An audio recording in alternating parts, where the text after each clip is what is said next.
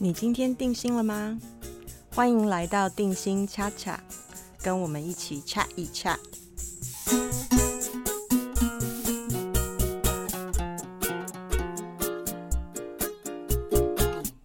大家好，我是方定心，今天我们要跟大家聊一聊好学生症候群。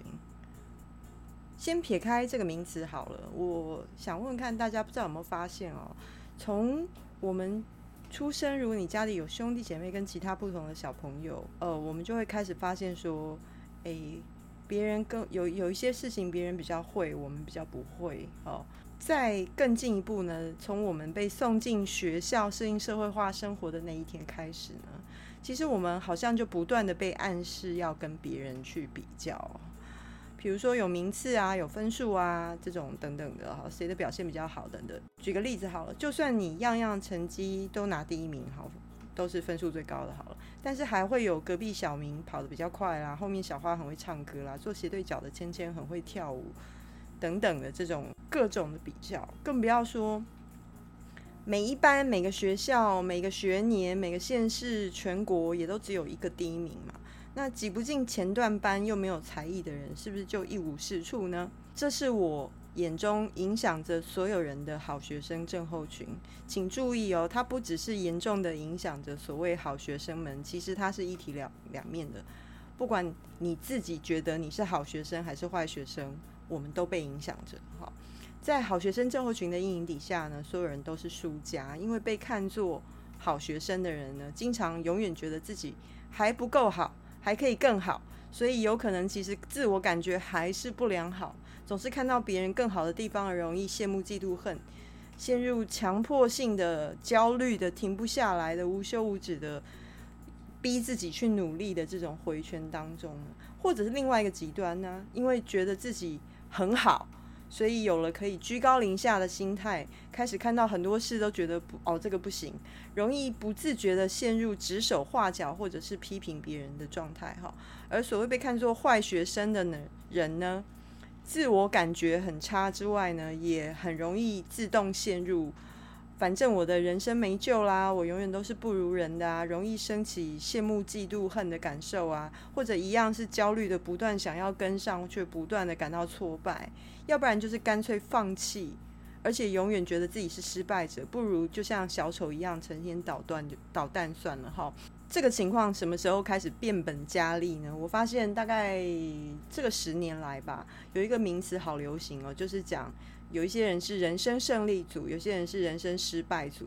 我觉得这分法真的是超级毒性的哈，因为他基本上是把所有人好像切一刀分两半哦，这一群人是这样，那一群人是那样，真的是这样吗？这种比较在这个名这种名二分法的名词出现之后，简直就是变变本加厉哈。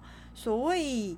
呃，成绩不够好、表现不够好的后段生，或是被贴成失败者标签的人，会焦虑自己是不是永远都比不上别人？哈，大概这个大概比较容易会理解。但是我们来看看，所谓被贴成前段生或胜利组的人，可能会有的焦虑，他们的世界真的是一片美好吗？事实上呢，不管你再怎么强，都有比你更强的人啊。好，因为每一个人不可能所有的每一个每一件事都会嘛。好，所以为了维持自己的状态，害怕退步，有哪一些地方比不上别人啊？害怕掉到被看不起的那一群啊？我不想被贴成失败者的标签啊。所谓这些胜利者或者是前段生，就算拿到了好成绩呢，也常常还是觉得自己不够好哦。这就是所谓的冒牌者症候群，呃，imposter syndrome。其实不管。做的再多，得到了再多，肯定都不不够，因为这些人的眼睛里面常常只看得到所谓更顶尖的人。这种现象呢，经常在已经进入某些领域的领先群的这些人里面出现。比如说呢，明明已经念到了名校，拿到博士，要发表论文或争取研究预算的时候呢，其实期刊退稿率或者是研究预算的中选率是相对很低的，搞不好只有百分之五哈。所以呢。即使你已经有这么高的学历、丰富的专业知识，还是常常觉得自己很平庸，或者是其实已经赚了很多钱了，但是总觉得自己跟首富的差距还是很大，所以永远都不够好、不够多、不够优秀，永远都有抱怨和嫌弃。哈，那还有一个情况常见，我我碰过不少在大型的跨国企业工作的个案身上看到，明明这些人已经非常优秀，才能拿到这些很好的工作机会，但是因为他们所受到所有的这个企业训练、商学训练、职场文化和人资考评的大方向，都是告诉大家说，你要主动积极，就要先抢先一步去布局、超前部署，或者是呢，永远都要有 B 计划，哈，这种。Be proactive，永远要主动积极的文化，让大家即使下了班也无法关机休息，永远在担心公司啊、上司啊、老板啊、同事啊，觉得自己做的还不够多，产业环境变化那么大，我没有办法跟上啊，隔壁 team 的动动态哦，我没有关注好啊，可能会影响我跟他们一起合作的团队动力啊，或者是什么事情会卡住，等等等等等，数不完的可能变因，永远掌控不完而且这些精英们的脑子也没有半秒可以停下来，永远都非常的焦虑。反过来说，所谓被贴人生失败组的标签，难道就会不比较好吗？当然不会啊！这些人可能永远处在被嫌弃、被指手画脚、被看不起、被老板电的状态，或者是即使是不是这样，他也会不断的放大卷这些呃讯息，因为他自认是失败者，失败者。或者是呢，会觉得说啊，我一定做不到，我跟梦想无缘啊？为什么别人做的风生水起，我却如此不才呢？不管是别人贴你这种标签，或自己贴自己这种标签，感觉会好吗？当然不会啊！重点是，不管多好或多不好，都有可能自己给自己贴上这种标签，贬低自我价值。我们会忘记说，其实人人先天条件、后天资源，或者是机运都不同。你生在什么样的人家？你的父母是谁？他们的关系好不好？他们教育程度？他们怎么看待你？要长要怎么跟别人相处？他们告诉你什么事？或者是你在呃学校碰到哪些人？你对什么事产生兴趣？你能够得到什么样的发展机会？其实种种因素，除了你个人的努力之外，还有好多好多的变因。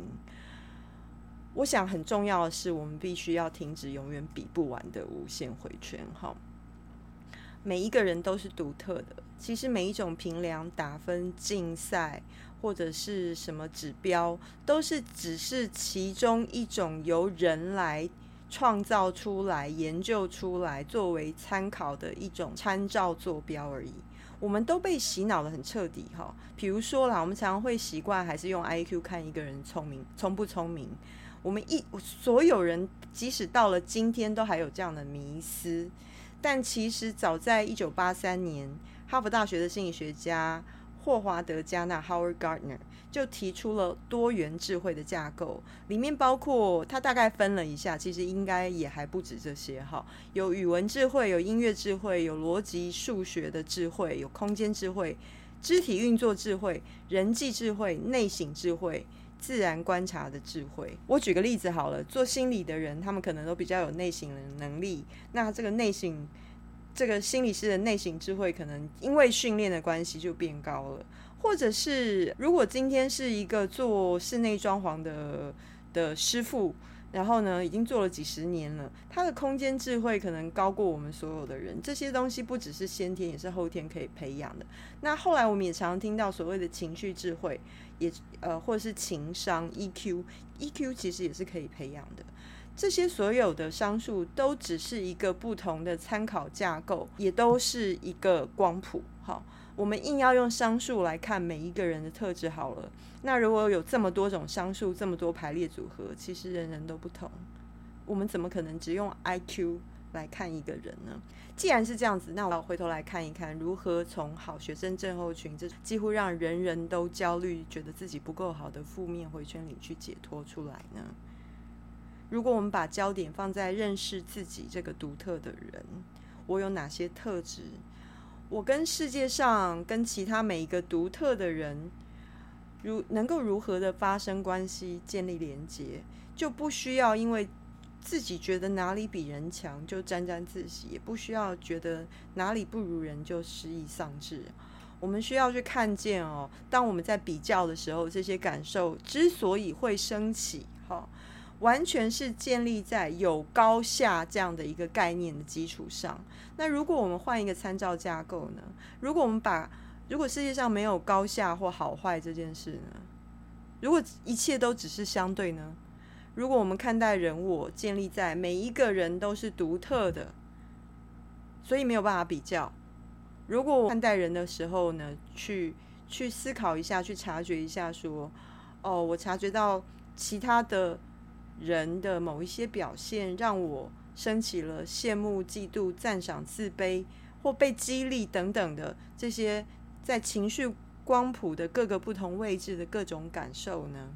这些感受其实也都无法比较，它只是一个感受而已，没有好坏。当我察觉到之后，我问问自己：我会因为这些感受而升起，就不自觉的做出各种言语上或行为上的反应吗？或是一种思考上面的意念，帮别人或自己贴上标签吗？还是我会在做更深层的内在探索，想想看，说生而为我，生而为人，我到底想要什么？如果我因为这些情绪而做出了一些反应，这些感受真的会带我去到我想要去的那个状态吗？哦，我其实一直很希望我们所有人都可以一起跳出好学生症候群的毒性影响，因为它只是不断的让所有人一直产生看不到尽头的比较心。如果我们能够一起回到一个比较中立又轻松的状态。单纯的好好做自己真正想做的事，处在一个呃自在的状态，清晰的感受一下身边各有独特姿姿态的人们。那么放下比较之后呢？到底我能不能真正去看到原本的我是什么样子？身边的每一个人又是什么样子？而只是这样，我们能不能够自自然然的就只是我们自己每一个人原本的样子呢？我把这些问题留给大家。今天的定心加强，我们就先聊到这边。如果你想要看到更多内容的话，欢迎你到我们的部落格，网址是 cardiacollege.com 斜线 blog，k a r d i a c o l l e g e 点 com。啊，你可以在那里找到我们的部落格。我们下次见。